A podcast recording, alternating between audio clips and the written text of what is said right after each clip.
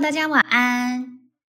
欢迎来到心理人陪睡的房间。今天要跟大家来点疗愈。我今天要点的疗愈啊，是跟爱情的疗愈有关。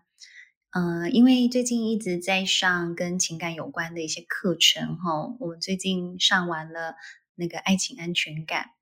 然后除了爱情安全感之外，也有失恋安全感。那其实我在这两门课程当中啊，其实都会发现有一些状况，嗯、我想就是提出来跟大家聊聊，因为这真的是我们在实务案例当中非常常见的情况。我相信，其实如果你们被我们今天的主题给吸引进来，那你也可以帮自己思考一下你自己内心的状态哈。因为我今天命的主题是你有在三角恋、异国恋、隔差恋里头吗？哦，你总是陷入那种禁忌般的爱情，或者是不能见光的爱情，会有这样子的状况吗？嗯，你有些人可能就觉得很奇怪，哈，什么异国恋？为什么是禁忌的爱？好，那我觉得我还是先来定义一下，什么叫禁忌的爱？好，其实这个爱情如果让你感觉有禁忌感。你知道，你进到这个关系里头会有复杂性，会有麻烦，会有风险。哎，你知道这什么意思吗？哦，举例来说，嗯、我之前呢有一个好朋友，他跟我说，这个有点有趣哦，因为你知道我好朋友就是。在我眼中，她就是一个蛮乖乖牌的女生，哦，然后，然后她也是，就是来自南部乡下，然后他就其实跟我说，其实他一路以来，他交往的对象其实也都是中规中矩，哈，就是可能就是你知道，就是外表啦，不论外表啦，或者是那个学校的成绩啦，或者是你可以想象这个人未来的一个生活的方式，你你都可以想象，他都是中规中矩的样子，可是。你知道这一个乖不溜丢的好朋友，他后来有一段时间，他真的就是一段时间了。他有一段时间就爱上了一个小男孩。这个小男孩呢，大概就是跟他距离有五岁左右的一个岁数。那你说这段爱情里头的禁忌成分到底在哪里？好，最重要的是这个男生呢，他有小儿麻痹。好。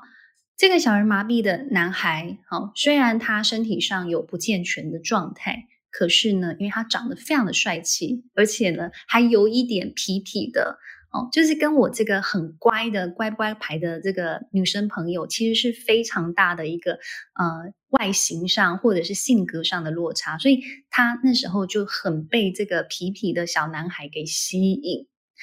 可是呢，他就觉得他一直就是在照顾这个。就是皮皮的小男孩，然后我就跟他讨论说：“诶，到底你这段关系的禁忌是怎么样呢？因为再怎么样，这个男孩他也就大学生呐、啊，然后你也可以想象，就是他未来他还是有工作能力啊，不不会完全被他这样子的身体有限制。那你觉得你的禁忌感到底在哪里？”那他就说了：“我的禁忌感就在于我知道我的家人绝对不会接受他。”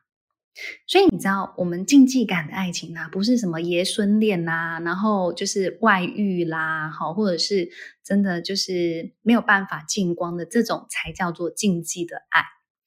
而非常广义的禁忌的爱，其实包含你知道，你家人如果知道了，可能就会家庭革命，这其实就有禁忌的爱的成分在里头。可是回过头来，我们其实都可以去思考的是，是什么让你常常很容易被这种有禁忌成分的关系给吸引？这里头到底是，呃，你你个人有某一些叛逆的血意吗？还是你身上有一些很需要戏剧般的这种爱情？好，我说抓马般的爱情，好，这其实是非常重要的。那我常常看到的是，这种禁忌般的爱情呢，其实它带来了是非常强大的不稳定性。所以你知道，容易被这种不稳定的情感关系给吸引的，我必须老实讲，他们很多人他们的自我价值也不稳定。什么意思呢？哎，你可以想象吗？其实禁忌的爱里头啊，它其实就会有很强烈的不安全感，因为你不一定可以看见未来。然后再来，我们说，你说像这种隔差恋或者是三角恋，你可以想象的是，你们关系当中始终有那么一根刺，可能你是别人的刺，可能别人是你的刺的这种情况，你哪里有办法一直觉得很安全呢？可是，如果你觉得这个关系里头有这么强大的风险跟不确定性，可是你有办法待在这个关系里头超过半年以上，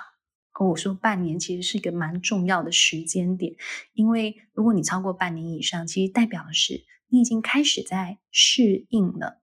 这个禁忌的感觉，这一种不舒服的感觉，甚至这个痛苦的感觉。如果你有办法一直待，而且待非常久，那你就要回来看的是，哇塞，会不会在你身上痛苦的承受度很高呢？哦，当然，我们到现在我都还是讲痛痛苦的承受度，可是我还是要很坦白的告诉你，这种禁忌的爱之所以名为禁忌，就是因为当我们偷尝了禁忌的果实的时候，那一种欢愉倍增的感觉是非常的销魂的，所以它很有可能就是在这么多的不安全里头，可是它却。带给你某种悲剧男主角或悲剧女主角的那一种，好像有点神剧般的、史诗般的那种，就是因为你非常非常辛苦所挣来的那一点的甜蜜，反而会让你觉得天哪，这一切的努力、煎熬跟付出，通通都是值得的。他反而会有这种感觉，可是。我刚刚讲了，虽然说有很多痛苦，然后再一点就是翻天覆地的甜蜜，但是另外一个成分，我要说，其实禁忌的爱呀、它很容易让人疯狂的上瘾。什么意思？就是因为他 说真的，它很容易让你很烦。你可以想象吗？就是它很不稳定，所以你根本不确定说，我们这个 weekend 我们可不可以见到面。好，或者是呃，我们之间又吵架了，后或我我爸妈又说什么了，我真的不晓得接下来我们还可以怎么走。所以你知道，他会有很多的不稳定，之后会有很多的烦恼，很多的担心。可是你知道，当你的思绪里头，你醒着的大概有五六成，好，五六成以上的时间，你都在想这件事情。你知道它是一个有多强大的刺激吗？我都会说，这会不会你要思考一下，你有没有浪漫上瘾的问题？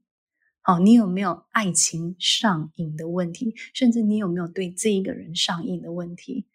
好，因为你知道，我们如果来谈瘾这件事，我们来说上瘾，你知道性成瘾，我们真的当然我们会说严格的定义性成瘾，就是你大概生活当中只要。呃，应该说，生活当中的大部分时间，可能七八成以上的时间，你都在想着跟性有关的事情，跟如何获得性，如何找到性，好，如何释放我 满身的精虫这一些东西。你一天到晚都在想这个状态的时候，基本上你有很高的成分是性成瘾的状态。那你想，如果你现在满脑子都在想着你的爱情你的爱人，那这不也是另外一种我们说浪漫成瘾的状态吗？可是你会说：“天哪，我也不想要这样啊！我怎么好像有了爱情就就失去了我自己？我怎么好像我的脑海里头全部想的都是爱情？那我的工作怎么办？我人生怎么办？”哦，你一定会觉得说：“我也不想要这样啊！”可是，那我们就要回到更根源的一件事情，你要真的去问自己的是：哇，是什么原因？让你可以这么长时间待在这个就是痛苦指数很高的关系里头，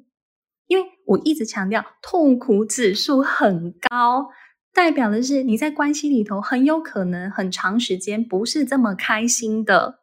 虽然偶尔开心，但如果有很长的时间是不开心的情况。如果很长时间他是不开心的情况，那他就有可能会让你就是满脑子思绪会无法控制的都钻在这个这个想法里头，就是我怎么改善我的情感呢？我怎么去更好的获得我的幸福啦？等等，你会花很多很多的心思在这个东西上面哦。好，那我说，因为痛苦高，其实对照我们内心世界，其实你会慢慢的得出一个状态是。如果痛苦持续存在，其实它会不断消磨一个人的自信心，好，不断消磨一个人的安全感，因为你在关系里你很不安。可是我我说，真的没有人喜欢自己不安的状态，真的没有人喜欢自己就是那种疑神疑鬼，然后每天像怨妇，然后或者是每天就是等着电话到底什么时候就是会打过来。我跟你讲，没有任何一个人喜欢自己是这个状态。可是，当你在这样的关系里头，你变成这样的状态的时候，请问你还会觉得你自己是一个闪闪发光的人吗？其实真的就不会。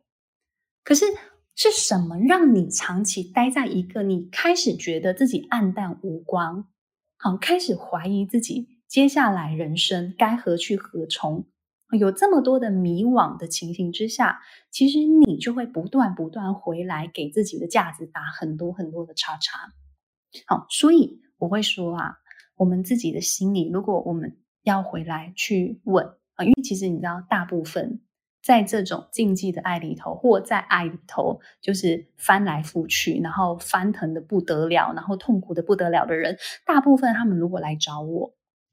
其实还是有某一些人，他们还是会处在一个说，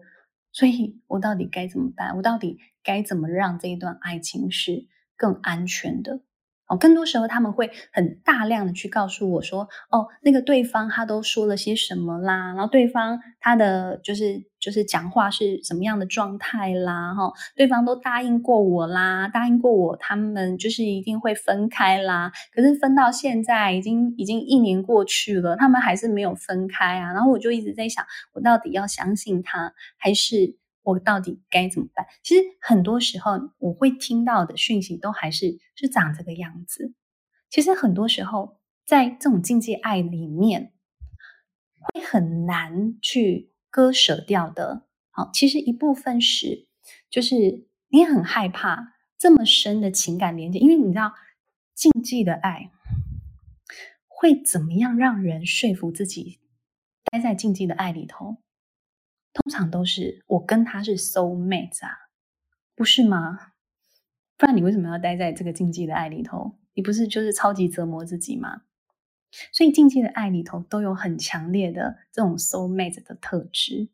所以因为就是这个东西的存在，会让你深深的相信你不能轻易的错过这一段关系，错过这个人。你们已经建立起这么深刻的连结。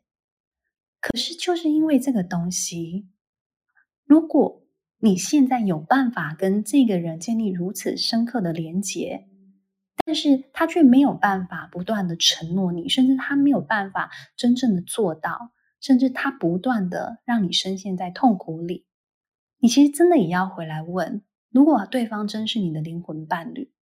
你真的不会心疼吗？他真的不会心疼吗？其实你可以问自己很多这样子的问题。如果你真的看见自己的痛苦，然后好好对自己痛苦呼呼秀秀的时候，你其实就要回来问这个这么血淋淋的问题。好，所以如果你可以开始这样想了之后，你就能够为自己做出一个你觉得非常舒服的决定，因为你知道，一个自我价值稳定的人，他会让他自己的生活处在一个他觉得。舒服自在的状态，所以自我价值稳定的人，一旦知道哇，天哪，我在这样子禁忌的关系里头，哦，那当然，这个禁忌的关系里头，我们说更常见的可能就是三角恋里头，他其实就会很需要知道的是，OK，我要在这个三角恋里头，我要待多久？如果超过这个时间，他就完全超出我忍受的极限。我没有办法让这种痛苦的关系持续消磨我的价值，所以一个自我价值稳定的人，他会非常的重视自己的感受，好，然后在这个关系里头，他会觉得其实这个关系在消磨他，好，甚至会让他越来越怀疑自己的人生，怀疑自己的选择的时候，他其实就会为自己做出选择。可是一个自我价值不稳定的人，其实我会说，他们通常的痛苦忍受度也会是偏高的。为什么？因为他常常就会很怀疑。我到底有没有选择权？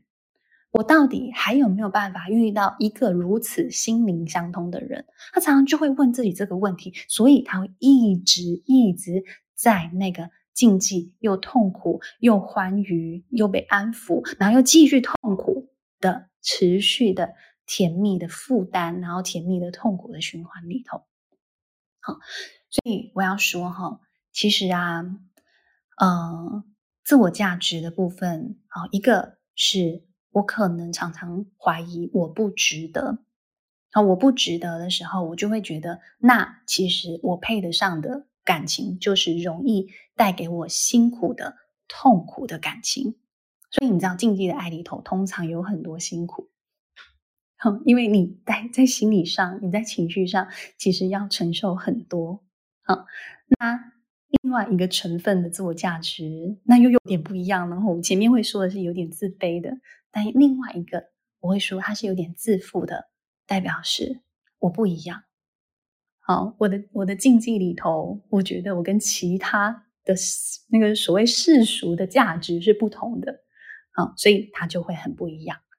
所以他就会选择就是跟他跟。一般他身边的人的那个所谓中规中矩的那种恋爱条件的人就会差很多。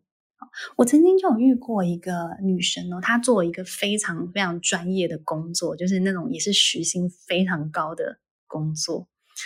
然后他有一段时间，他就来找我一起工作嘛。然后他就说，他有一次到那个东南亚去旅行的时候，然后因为去玩当地的一些水上活动。然后就认识了当地那个水上活动的教练，可是你也不难想象，其实他们第一个这就是隔差恋，哈，因为这个就是在东南亚的这个教练，他的薪资水平其实是很不高的，然后再来他的那个整个，不论是不论是外形啦，或者是就算是外语能力等等，其实也跟这个女生的很多能力都差距很大，然后又异国恋。然后是不是三角恋？他不晓得，但是因为他们就是在远距离的恋爱，然后他其实就跟我说，其实他觉得就留着这段关系也好，因为他一直觉得这个女生，她一直觉得自己长得并不好看，所以她遇上这个男生，其实是他们的自我价值的某种形式的搭配上，其实是有一种。呃，势均力敌的感觉，他他自己真的这样说，他说他觉得就是差不多，差不多，而且甚至是什么是这个男生有时候还会跟他说啊，天哪，我这个月淡季，收入很差，然后就很希望这个女生汇钱给他，而这女生 OK，因为基于爱，基于我现在还是他女朋友，那就还是会汇钱给他。然后他其实后来也开始会对于这段关系到底要不要留下来，哦，然后。他还要不要继续到东南亚去找这个，就是所谓很远的男朋友？然后你甚至也真的不知道说这个所谓的男朋友是不是在当地也有其他女朋友？你不晓得。他其实就是在这个过程当中来来回回。可是过了真的这样子的关系，真的维持大概应该也有半年吧，半年甚至一年的时间。啊，因为他后来也真的还是有再回去找对方，然后他们也真的很开心的度过了一个很美好的周末。啊，但是过了一段时间之后，他开始真的就思考是：咦，为什么我会想要选择这样子的关系呢？哦，其实他有很多很多的问号。哦，因为这个男生跟他之间有很大的落差。可是其实。你说回来这件事情，你也不难想象的是，如果这个女孩的家人知道他们有这样子的亲密关系的时候，这个女孩的父母会是什么样的反应？啊，所以你去看他心中其实有很多的矛盾，是在于，其实有时候我也很想要气死我爸妈，我就讨厌我爸妈，每天都叫我哦，我应该未来要做什么，我应该接下来人生要干嘛，我就不想，我就不喜欢，我就觉得烦。所以他这个禁忌的爱，甚至有一点是对于权威、对于社会的某一些反抗性存在。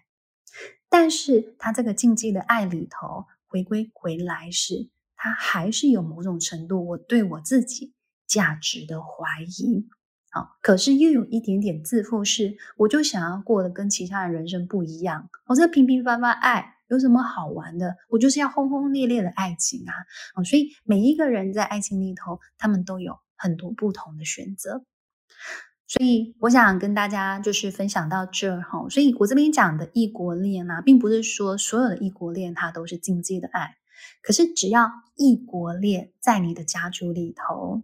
他会。挑起某种程度的战争，那他就是在你的定义里头，他是禁忌的爱了，好吗？好，所以用这样子的思维去思考，因为常常掉进去这种禁忌的爱里呀，那么常常觉得都一定要爱得很辛苦，那会不会你本身就把自己的剧本写的非常的悲剧呢？我想这就非常值得。你们可以好好去思考了。那希望今天提供给大家几个这样子的范例啊，几个这样的故事，然后几个这样子的心理状态的解析，让你们有更多可以思考的方向。好的，我想如果你对这样子的内容很感兴趣，你很希望在情感当中有更多的自我觉察，我们在爱心里呢有爱情商学院一系列在爱情当中怎么样有系统性的成长自我哈，包括你怎么样面对冲突啦，你怎么样让自己呃更有价值啦哈，我这边要做好你的财务管理，不要在爱情里头一直做贫民户好吗？贫民户就是一个没有什么筹码、没有办法选择的人哈。其实做好你在爱情当中的财务管理哈，是我们内在的财产跟外在金钱观的部分，好，就是在我们爱心里的课程里头，你都可以找到相关的资讯。好啊，我想我们今天来点疗愈的内容就到这里告一段落喽。谢谢大家的收听，我们下次见喽，拜拜。